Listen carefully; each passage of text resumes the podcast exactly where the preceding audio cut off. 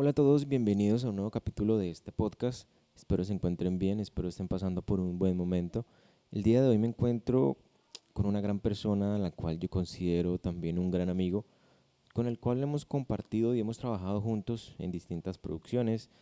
Eh, nos hemos encontrado en distintos escenarios, hemos compartido distintos escenarios en distintas ocasiones.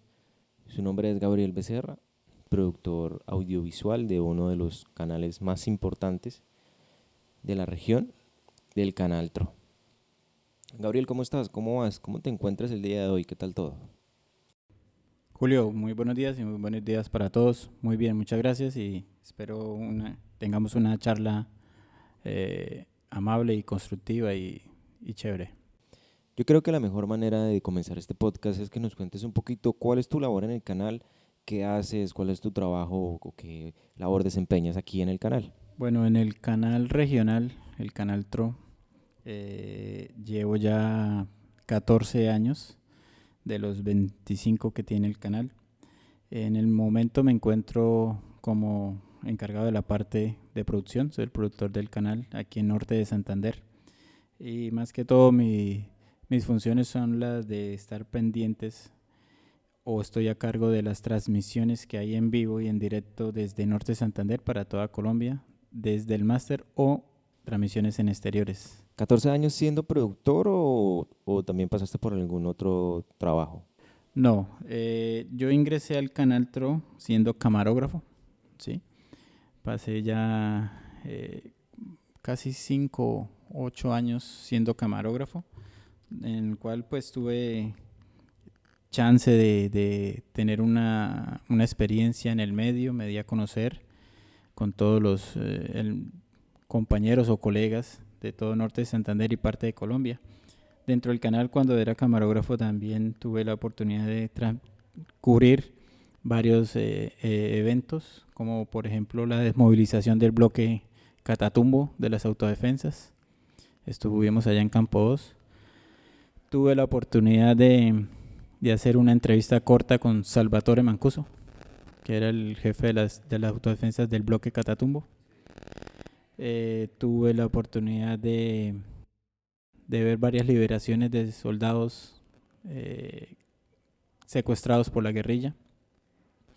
Eh, transmití también el Mundial de Fútbol del Salón, del futsal, que se realizó en Bucaramanga, eh, también transmitimos baloncesto para Suramérica, la Copa Suramericana que se realizó en Cúcuta, que participó Cañoneros del Norte, eh, por Colombia participó Brasil, Argentina y Venezuela.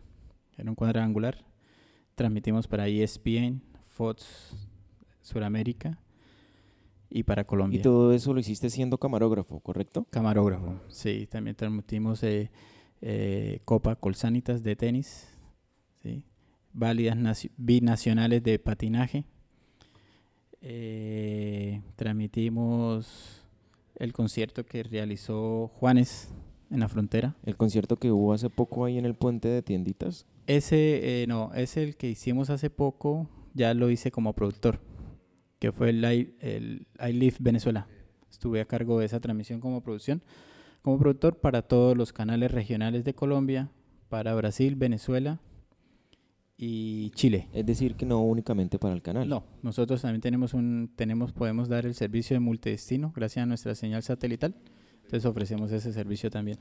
¿Tu paso por todo este arte audiovisual fue únicamente por el canal regional o estuviste en alguna otra producción, en alguna otra productora?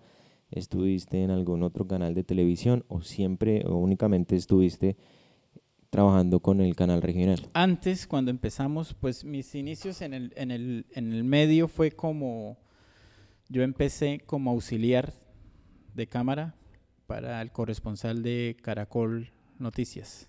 Entonces yo era la persona, porque antes eh, las cámaras grababan en una casetera aparte, ¿sí? que era una cámara las que se llamaban Betacam.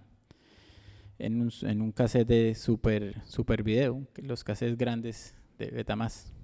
La casetera se, se, cargaba por aparte, entonces había una persona para eso. Ahí fue donde yo empecé en el medio de comunicación. Ya ahí pasamos a, casi todos, todos los, los, los que habían corresponsales de los diferentes medios pasaron a trabajar ya pues porque nos brindaba una estabilidad laboral eh, en Ingelcon, la antigua parabólica que había, la única parabólica que había en Cúcuta. Ingelcon tenía un canal que se llama Canal 10. Entonces empezamos a hacer eh, para el noticiero que se llama Noticias Canal 10. Y ahí, ahí empezamos. Y ahí ya empezamos a hacer como el salto. Ya también ya el, el TRO tuvo su personal aquí en, en Norte de Santander. Y ahí empezamos en, en, seguido para en, en, los medios. No sé si esté mal informado o no sé si de pronto me vaya a equivocar en esto, pero tengo entendido que el accionista mayoritario en el canal regional es Norte de Santander o las acciones o como tal el, el mandato sobre el canal está repartido o está dividido entre Santander y Norte de Santander. El canal TRO pertenece a los dos departamentos, a norte de Santander y a Santander. El Canal TRO se creó en el edificio Rosetal, en la calle 10 con Avenida Cero. Ahí se reunieron unos diputados, en ese momento no tengo el nombre, estuvo el alcalde, que era el padre Pauselino. Uy, eso fue, eso fue hace rato. Claro, ya más de 25 años. Se reunieron y acordaron y vino un representante de la gobernación de Santander a esa reunión. Se reunieron y acordaron crear el canal regional del Oriente. ¿Qué es lo que pasa? Por ser de ambos, eh, la parrilla de programación debe ser mitad y mitad, 50 y 50. Para que, en ese momento, para que pensaron ellos que para que haya una, una, una balanza entre los dos departamentos, acordaron que el gerente del canal debe ser norte santanderiano, pero la sede principal debe quedar en Santander. Para que ah, haya una, exactamente, haya como una equidad dentro de los dos departamentos. Quedando Norte como el accionista mayoritario. O sea, Norte de Santander es el accionista mayoritario del canal TRO. Sí, e inclusive hablando ayer con, con Juan Esteban, eh, tocamos ese tema y me contaba que, que, Norte de Santander tiene la mayor parte de acciones en contra a Santander como tal. Sí, tiene, el Norte de Santander tiene el 49% de las acciones totales. Eh, Santander tiene, eh, la gobernación de Santander tiene una parte, la alcaldía de Bucaramanga tiene una parte, eh, Indenorte tiene una parte Indesan tiene otra parte. Confanorte creo que también tiene una parte. No, no, está aquí en norte solo está Indenorte, eh, la gobernación de norte y se me escapa la otra entidad.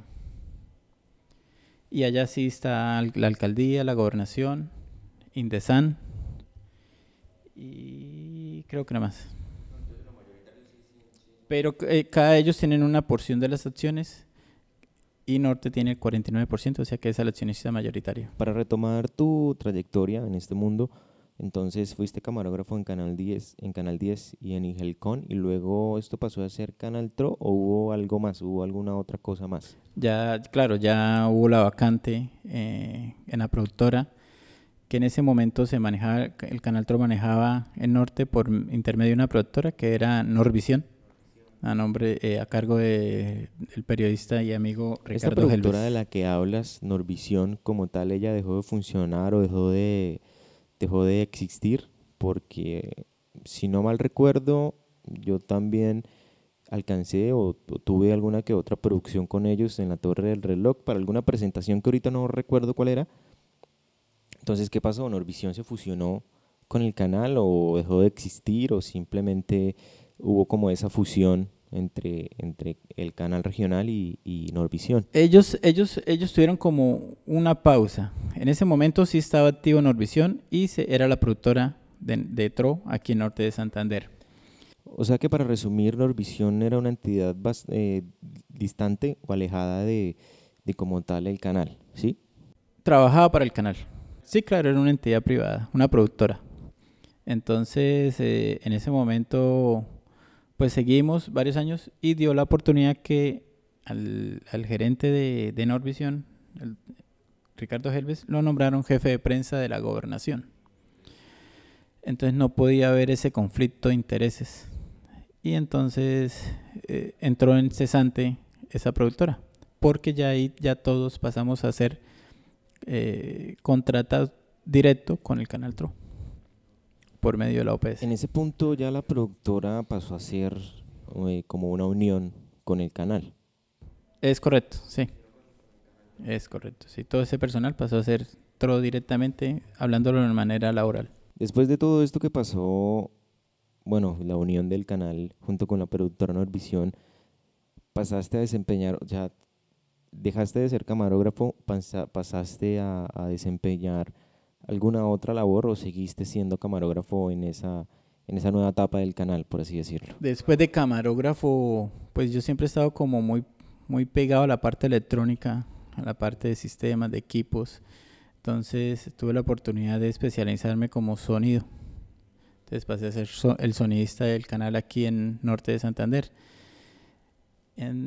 y ahí empecé a aprender, porque en esta profesión el que diga que ya lo sabe todo, creo que está equivocado.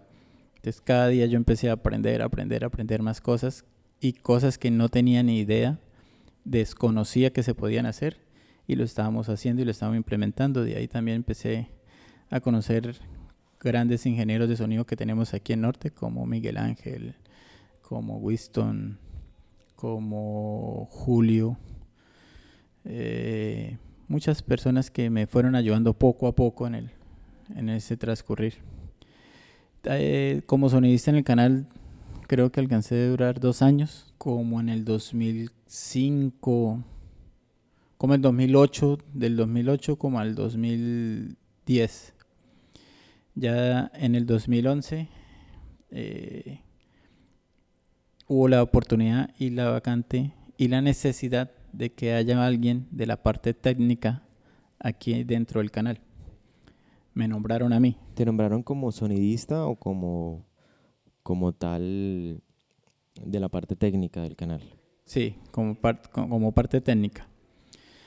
Entonces tuve que aprender más cosas, ya la parte eléctrica, manejar voltajes, corrientes, hacer redes dentro de la universidad porque hay la necesidad de que la, esta sede esté comunicada por, por medio de redes con Bucaramanga, por medio de un VPN.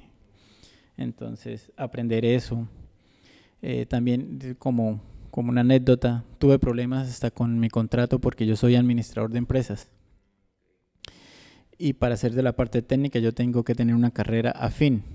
Entonces tuve que también eh, ponerme a estudiar ingeniería electrónica en la, en la, en la universidad, en la UNAT.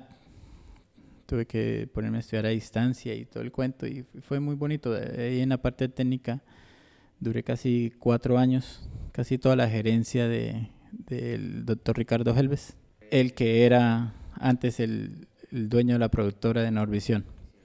Él fue jefe de prensa de la gobernación y, el siguiente periodo lo nombraron gerente de Canal Tro. Muy merecido que lo tenía.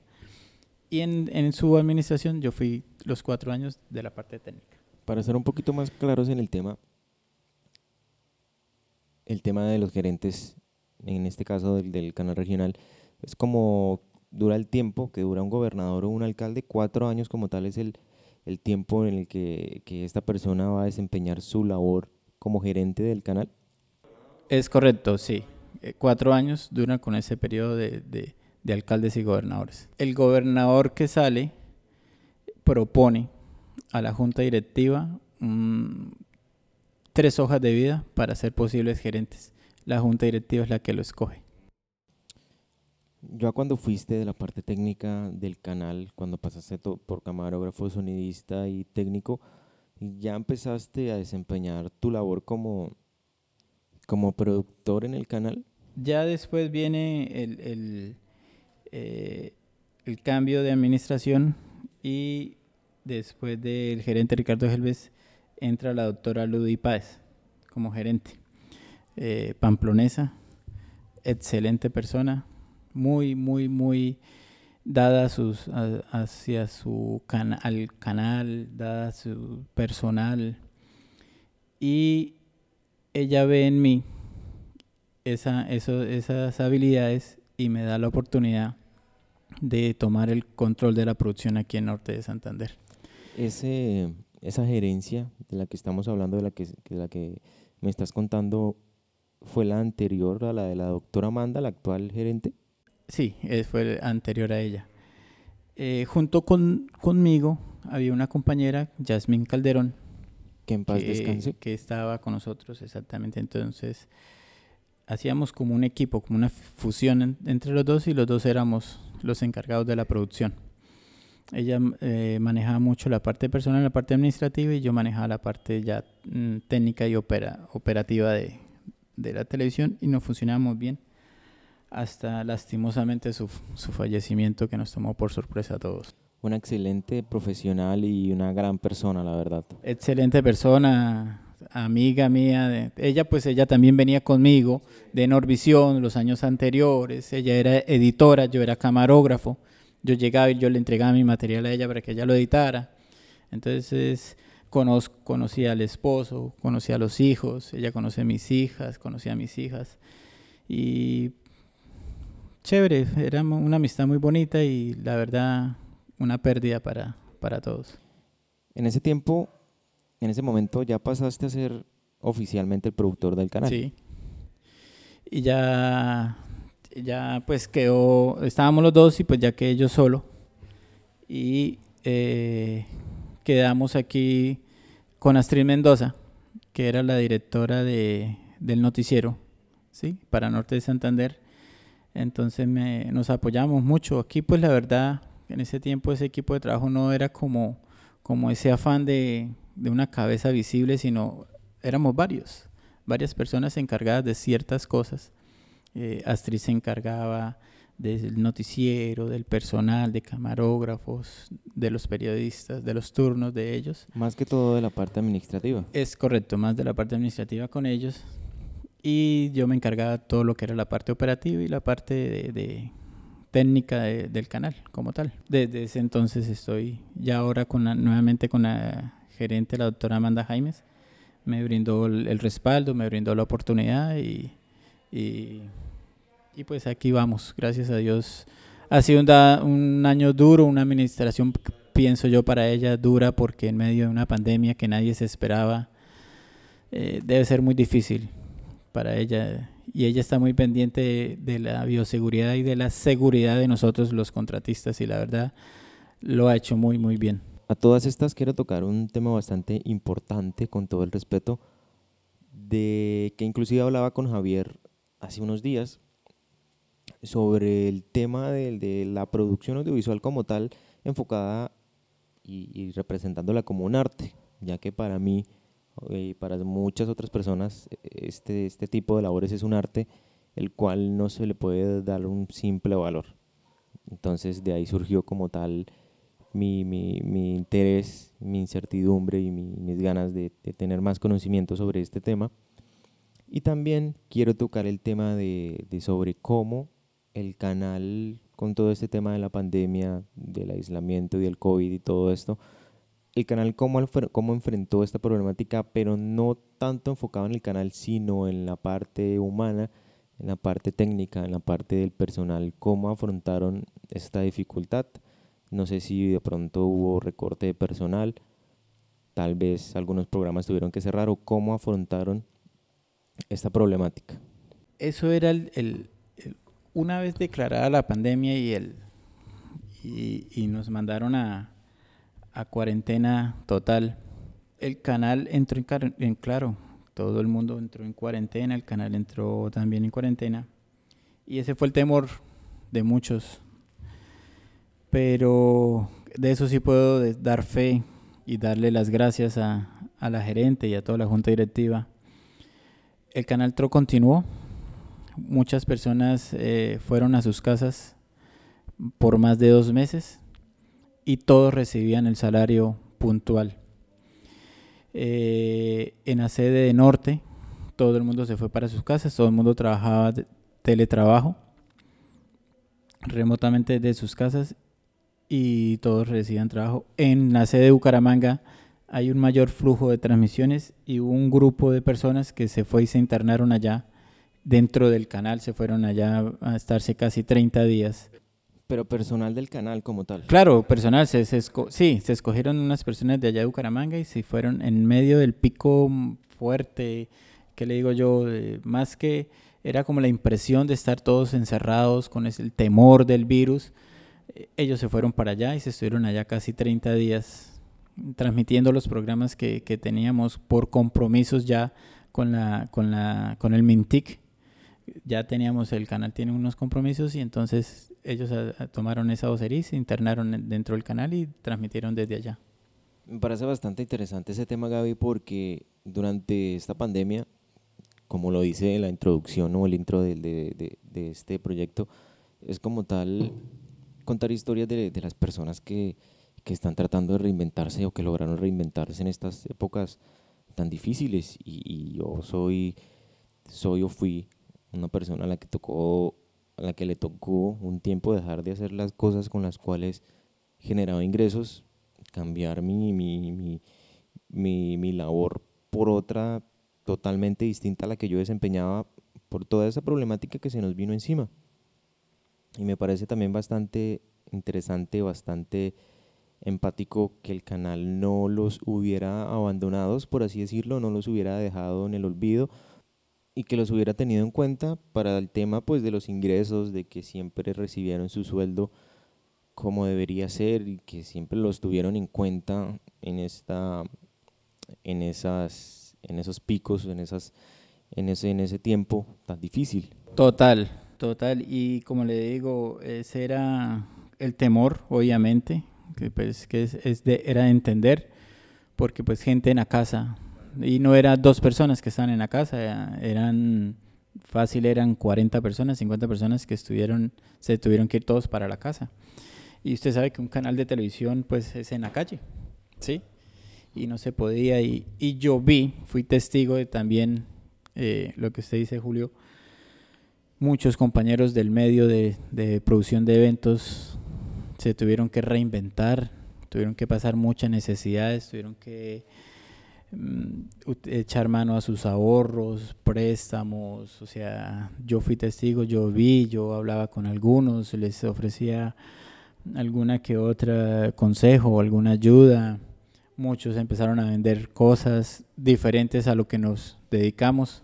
Muchas personas también que, con las que yo en algún tiempo trabajé, dueños de, dueños de empresas de alquiler o de venta de equipos, tuvieron que empezar a salir de eso, a empezar a vender sus, sus implementos, sus equipos de trabajo por, porque la situación estaba extremadamente difícil. Empezaron a vender sus equipos, a vender sus cosas que me pareció muy, muy duro y pues yo hacía ese comparativo, decía, Dios mío, gracias a Dios y gracias a la gerencia del canal, eh, nuestro sueldo siempre llegó a fin de mes, llegaba puntual y sin ningún inconveniente. Ya dejando de lado un poco este tema, este tema tan trágico, me gustaría que nos contaras sobre los logros del canal, sobre qué o como tal que han logrado con sus producciones. Supe y tengo entendido que hubieron dos, dos programaciones, dos, dos proyectos del canal que estuvieron nominados a los premios India Catalina. Hubo dos transmisiones, eh, Mitos y Leyendas, que se realizó en Santander solamente, y de Barrio en Barrio, que se realizó, fueron 30 capítulos, donde 15 capítulos de Santander y 15 capítulos de Norte Santander, y donde tuve la, la honra de participar como sonidista en esta producción, este proyecto. ¿Esos proyectos como tal ganaron algún premio o solo fue la nominación? La nominación. Estuvimos nominados a los premios India, India Catalina 2021, 2020-2021. Que para nosotros esto ya es un gran premio porque, por ejemplo, estamos nominados con, con, junto con los grandes canales privados nosotros participamos, por ejemplo, contra de Suso Show, ¿sí? Un programa que se vende solo, que tiene millones de seguidores y tiene toda una plataforma dedicada para ellos. Y nosotros, pues con ciertos recursos, todo personal cucuteño fue el que realizó para Norte esos, esos capítulos. Y fue muy bonito, fue como de, mucho orgullo estar ahí dentro de esa nómina que se realizó ese programa. Y lo que yo creo que muchas personas quieren saber, ¿cómo es el proceso creativo o cómo es el proceso para poder transform, transformar eh, la idea, por ejemplo, no sé, de barrio en barrio o de Laboratix, de todos estas, estos programas, estos proyectos, ¿cómo es ese proceso creativo para llevarlo de, de la simple idea a hacerlo realidad, llevarlo a la, a la televisión? ¿Cómo es ese proceso? ¿Hay que pasar una propuesta o hay que hacer como un previo, hay que hacer eh, una muestra como tal de cómo serían los capítulos o cómo sería el programa? ¿Qué, qué, cuál es el proceso para llegar hasta, como te digo, de la idea en papel a, proyectar esas propuestas, esas ideas en, en, la televisión. El canal, el canal, al canal es una economía mixta. Se, se, alimenta de recursos propios y algunos recursos vienen del, del, Ministerio de Telecomunicaciones, las TIC. Las TIC tienen un rubro donde eh, promocionan y participan a los canales regionales para que saquen proyectos o programas dados a su región. El canal cuenta con un equipo creativo, un equipo realizador, donde se desarrollan los contenidos, se arman las propuestas, se arma el proyecto y se les presenta al, al ministerio. Y el ministerio aprueba estos proyectos y los financia.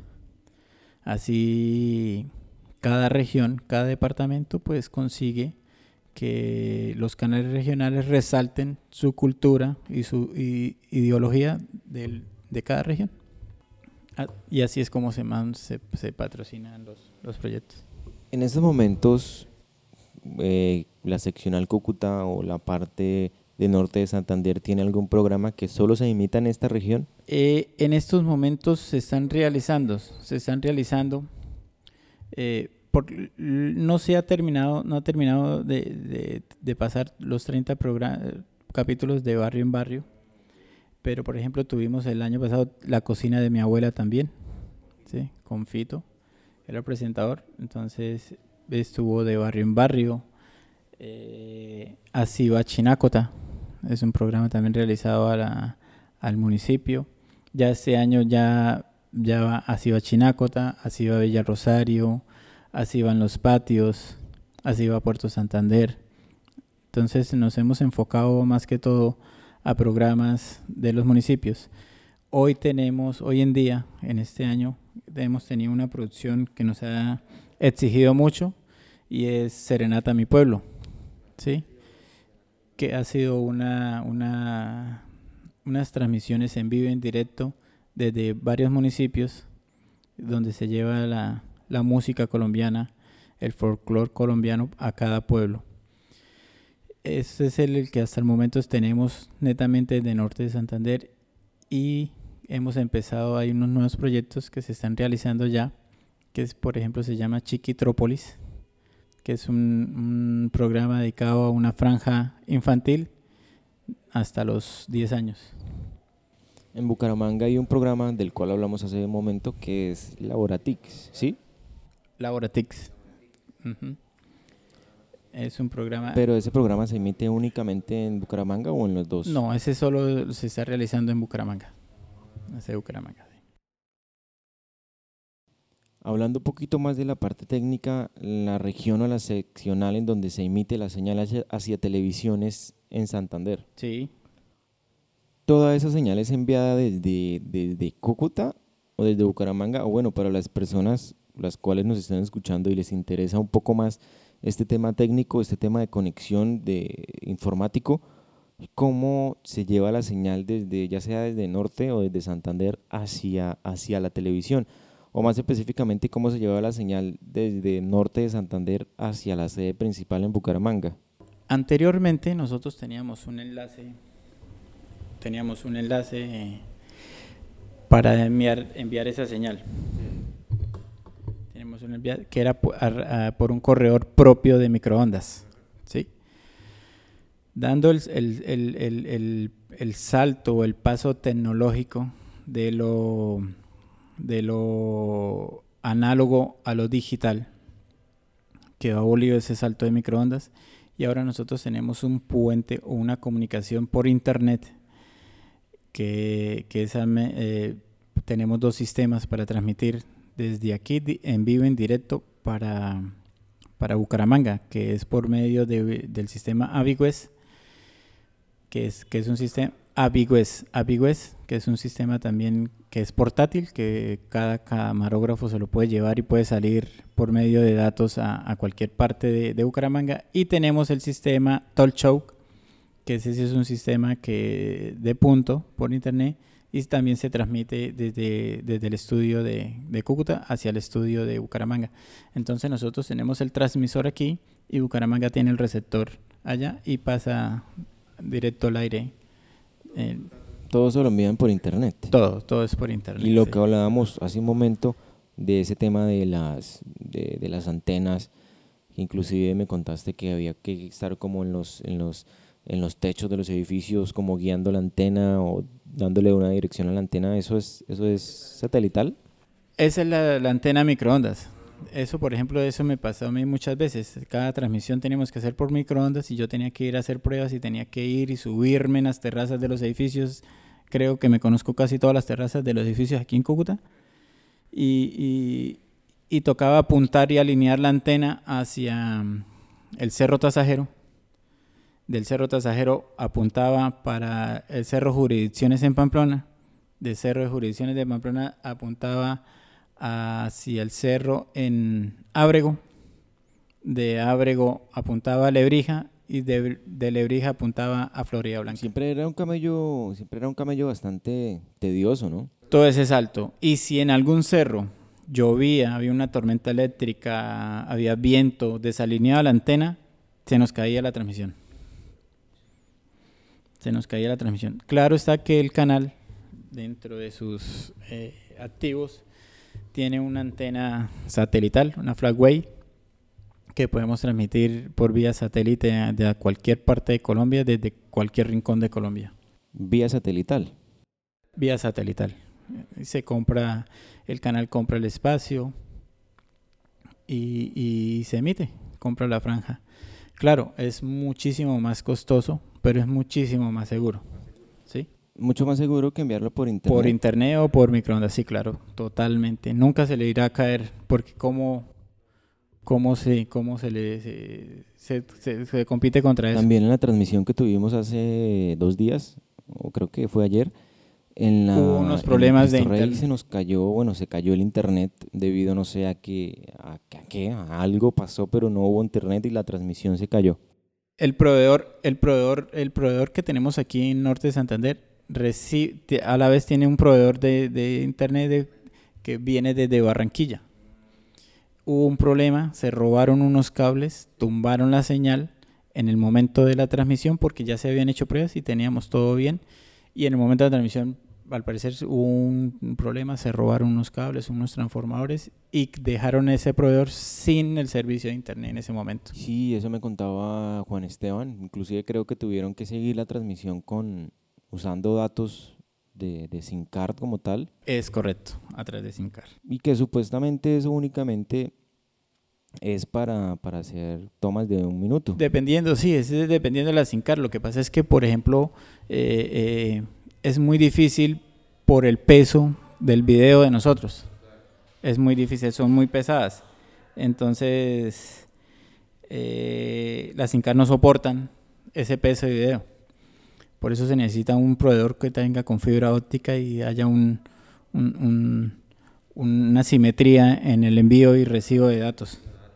También me parece bastante, bastante llamativo, bastante interesante el tema de cómo eh, la señal que enviaban desde Cúcuta en ese tiempo tenía que dar tantos saltos, tenía que hacer, no sé por así decirlo, tantos procesos para llegar hasta, hasta la sede principal. Eso era, eso era, eso, eso era terrible. O sea, yo tenía que por medio de radios de comunicación eh, confirmar con señal con cerro por cerro. Cerro por cerro, cerro por cerro. Y el, primer, la primera llamada mía era Bucaramanga. ¿Me está recibiendo señal? No. Bueno, entonces empezar.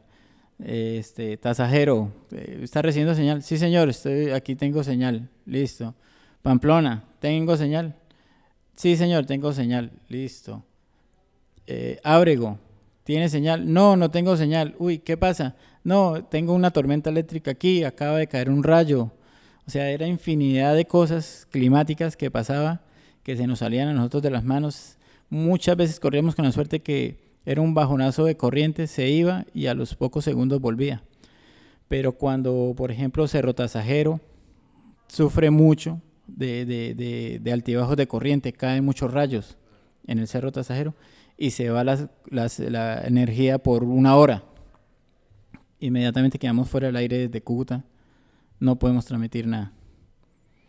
Entonces de ahí se vio la necesidad de tener algo digital, algo que no, no tuviéramos ese, ese, riesgo de que se cayera y quedáramos totalmente por fuera. También me parece algo re loco cómo, cómo las personas no se dan cuenta de, todo este trabajo que hay detrás de, simplificándolo así, de enviar un video de, de un departamento a otro en estos tiempos donde todo se hace por internet, muchas personas no tienen en cuenta toda esta cantidad de procesos que, que se llevan a cabo para, para este tipo de tareas en específico y es pues lo que yo hablaba o lo que hablo siempre con mis, con mis amigos de trabajo, con los compañeros con los que trabajo, de que, de que todo puede salir en cualquier momento, de que se puede ir la luz, de que puede fallar el internet, de que algún cable puede estar dando guerra o puede estar fallando.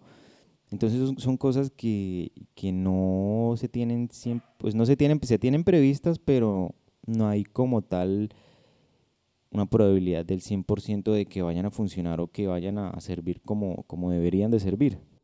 Eh, totalmente, o sea, como, como yo les decía, hay gente que, que el operador de internet nuestro nos pone por fibra óptica, nos ponen 100 megas para una transmisión, 100, 150 megas para una transmisión de una hora. Y, y, los costos de esas es, bastante caros. Pero... Y se va, se cae la señal. Entonces, ¿pero por qué? Si yo estoy pagando esto, yo le decía, es imposible eh, tener una estabilidad o una seguridad del 100% con Internet.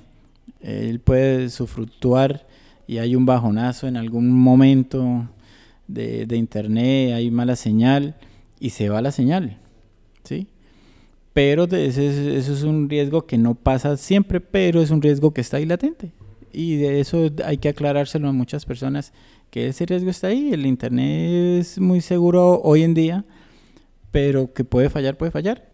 A mí me pasó, no, creo que a los dos nos pasó algo similar en, el festival este que hubo en la biblioteca, que fue totalmente virtual, que no recuerdo el nombre, pero creo que se llamaba sí, Creativa. Sí, en donde el primer día o el segundo día del festival falló la luz en la biblioteca y nos tocó solucionar, creo que una planta eléctrica. Y todas estas son las problemáticas que mucha gente no ve o mucha gente no le presta atención o también las personas que contratan, no sé, la parte técnica, la logística, mm, les da como coraje o los, o los molesta de que las cosas no funcionen como, como deben de funcionar, pero son temas ajenos a lo humano, son temas tecnológicos y en eso no hay un control total de, que, vayan a, de que vayan a responder como deban de hacerlo. Que siempre va a estar latente esa, esa, ese, ese, esos inconvenientes. Claro, nosotros en la parte técnica eh, minimizamos al máximo cualquier riesgo, ¿sí?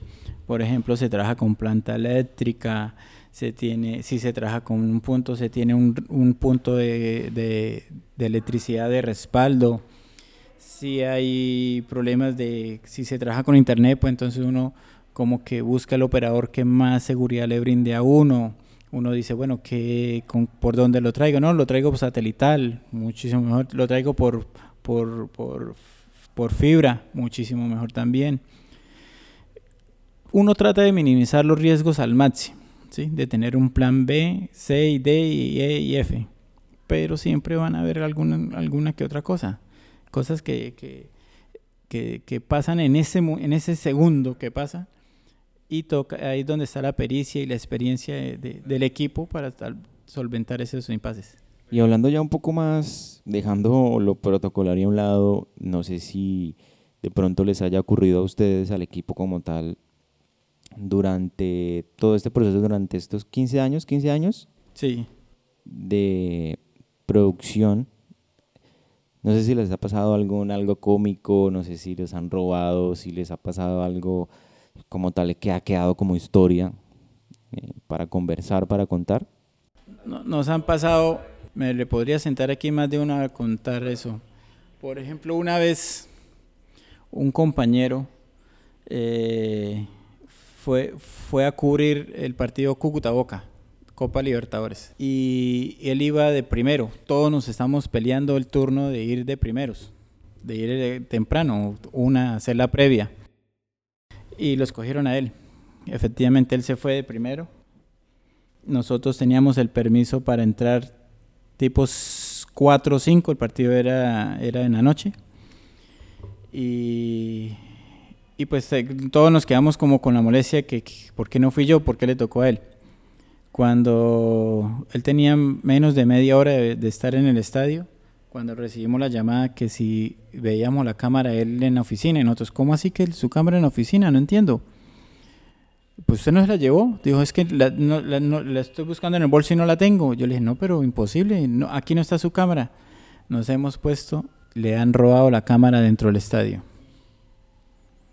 Al, compañero que te iba a hacer el reportaje de la llegada del Boca. O sea, eso era algo que te tocaba cubrir sí o sí. Y le robaron la cámara. Córrale nosotros, primero un equipo a cubrirlo, a cubrir la parte deportiva, la parte noticiosa, y otro equipo a buscar con la policía, a dar eh, las pesquisas, mirar dónde, cómo, cuándo, por qué no fue terrible. El caso es que ese, ese día no pudimos eh, cubrir bien, no pudimos disfrutar del partido, ¿sí? Se hizo el cubrimiento. A mí me tocó ir a hacer el cubrimiento deportivo. Entre esos está en YouTube. Eh, hay un gol, el gol de Bustos. Eh, sale aparte de la, de la transmisión. sale desde, desde las tribunas. Esa es mi cámara. Yo grabé ese gol y y eso quedó grabado. Y muchas personas lo pasaron por YouTube porque nosotros subimos eso a, al internet, a, las redes, a las redes sociales del canal y de ahí bajaron mi gol que lo grabé yo. Otro caso, por ejemplo, teníamos una transmisión, la rendición de cuentas en la gobernación de Norte de Santander. En ese, en ese tiempo manejamos con las microondas. Entonces yo fui, subí, monté la antena, donde siempre hay un espacio único para la antena que pega directo con el, con el cerro tasajero. La acomodé, hice pruebas, llegó bien a señal, dejo la, antena instalada. Eh, de todas maneras, bajo el plato un poquito porque era muy alto y estaba haciendo viento. Aseguro la antena, aseguro todo. Y la transmisión era el día siguiente, un sábado. Estábamos trabajando el sábado en la mañana cuando nos llama el jefe de seguridad de la gobernación, que si nosotros era una antena, y sí, claro, está ya puesta. No, la antena se ha sabido caer hacia el parque Los, los Mangos, donde está el parqueadero de la gobernación, y ahí está la entrada a todo el esquema de seguridad del gobernador, y casi aplasta a un escolta del gobernador. Es gigante, es un plato gigante casi de dos metros, el puro plato y estaba amarrado con el trípode que también es como metro ochenta de alto y todo eso es de hierro y está a una altura más de 10 metros. O sea, el golpe hubiese sido terrible, eso hubiese sido una tragedia inimaginable, pues. Y, nos llaman, quiten esa antena de ahí, no sé qué. Yo, o sea, yo en ese momento no, no percaté o no tuve la dimensión hasta que no llegué y me mostraron dónde estaba parado el muchacho y donde había caído la antena estaba la marca, rompió una baldosa, estaba la marca y yo decía, Dios mío, me entraron nervios, me entraron, me dio casi me da la pálida, yo decía, yo pude haber matado a esa persona de, de, de, por, por algo que se nos sale de las manos, yo había asegurado todo como siempre, pero el viento fue más fuerte y se trajo la antena. O sea, como la antena se aseguró aún más y duré todo el tiempo de la transmisión pensando en qué hora se caía esa antena. Queda uno muy, muy nervioso y, y no le podía dar la cara al, al, escolta que casi le pasa eso. Pero sí, han sido infinidad de, de, de casos, eh, de, de, cosas, eh, cosas como por ejemplo eh, la, toma de laboratorios de coca, procesador de, de proceso de coca en Puerto Santander, en Chinácota, cómo vive esa gente, eh, enfrentamiento entre el ejército y la guerrilla.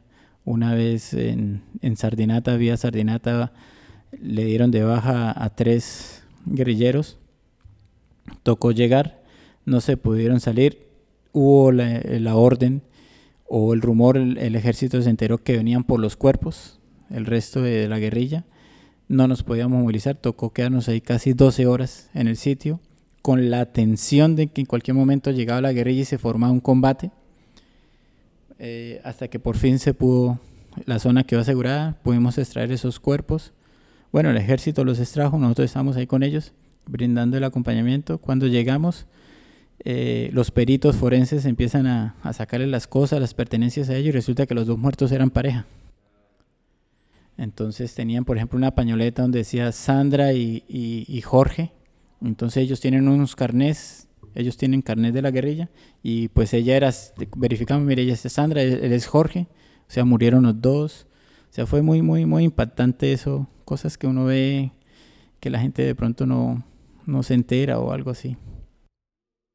Es algo duro, pero gracias a mi profesión es algo que yo he podido ver que otras personas no han podido. Yo por eso quiero y adoro mi profesión al medio de comunicación, porque me ha permitido ver, llegar y oír cosas que no todo el mundo lo hace. Entonces por eso yo amo mi profesión y seguiré, seguiré queriéndola como lo, como lo hago. Bueno, eres productor audiovisual en el norte de Santander, en el canal sí, señor, sí.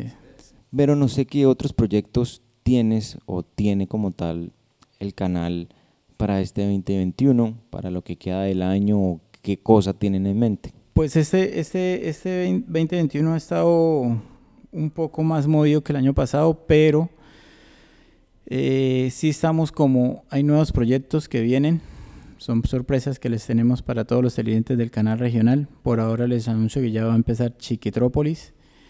Vamos a seguir con Serenatas a mi pueblo, Estamos esperando que se normalice un poquito el pico de pandemia, ¿sí? Eh, de todas maneras es, un, es, es, algo muy riesgoso porque nosotros llevamos casi 40 personas a una transmisión. Eh, el equipo, el otro equipo de, que nos brinda apoyo, el equipo de JM, que sonido e iluminación también son casi 20 personas. Entonces, los músicos. Entonces, eso es mejor como manejar eso con un poco de, tacto y esperar. Pero vamos a seguir vamos a seguir trabajando por eso. Vienen más proyectos, eh, estamos mirando si viene eh, la liga de baloncesto, ¿sí? hasta ahora se va a jugar en una sola ciudad, pero se, también se quiere jugar aquí en, en, las ciudades de los equipos, entonces también a ver la posibilidad de esas transmisiones. Esperar si había la oportunidad de que el Cúcuta Deportivo volviese. Ya teníamos también hablado de esas transmisiones y pues ahora pues eso está ahorita en stand-by. Entonces toca esperar a ver Estamos, cómo nos va con ese mejor tema. dicho, dependiendo y a merced de lo que suceda con, con el COVID y con la pandemia. Totalmente. La pandemia nos cambió y debemos como, como, como aceptar eso y ir evolucionando, pero no bajar la guardia con los cuidados de bioseguridad, que es lo más importante en estos momentos. Señor Gabriel, ¿y algún mensaje para las personas que quieren involucrarse? Bueno, para todas las personas que nos están, que nos están escuchando, ¿algún consejo para, para aquellos que quieren involucrarse, que quieren entrar en el medio, ya sea de la comunicación, de, de la producción, que quieran entrar en el medio, en el medio audiovisual? ¿Tú como productor qué consejos les, les, les darías a ellos? Yo les digo algo, la verdad este es el momento para empezar. No es como hace 10, 15 años que yo empecé, que era algo muy limitado. Ahora tenemos un mundo de oportunidades para, para expandirnos. Eh, ahora es muy fácil desde un celular con buena cámara y buenos datos transmitir información. Reinvéntense, eh, indaguen a los comunicadores que están en formación, escuchen noticias, vean noticias, escuchen radio, eh, infórmense. Todos los días estamos aprendiendo algo nuevo, no nos, creamos que ya no sabemos todo. Eh, estén eh, indagando en, redes sociales, busquen información y salgan, salgan a la calle, que en la calle es donde es la mejor escuela que pueden tener. Bueno, pues Gabriel, hermano, muchísimas gracias por, por, por permitirme grabar este capítulo contigo, por sacar el tiempo que es lo más, importante para estar acá, hasta que por fin, hasta que por fin pudimos concretar la cita, pero bueno, lo importante es que se logró. También muchísimas gracias al canal por permitirme grabar este capítulo en sus instalaciones. Recuerden que esto es Dimensión Creativa, nos pueden escuchar, pueden escuchar el capítulo completo en Spotify como Dimensión Creativa. También pueden seguirnos en nuestras redes sociales, en Instagram y en Facebook como Dimensión Creativa. Gracias Gabriel de verdad y nos vemos en el siguiente capítulo.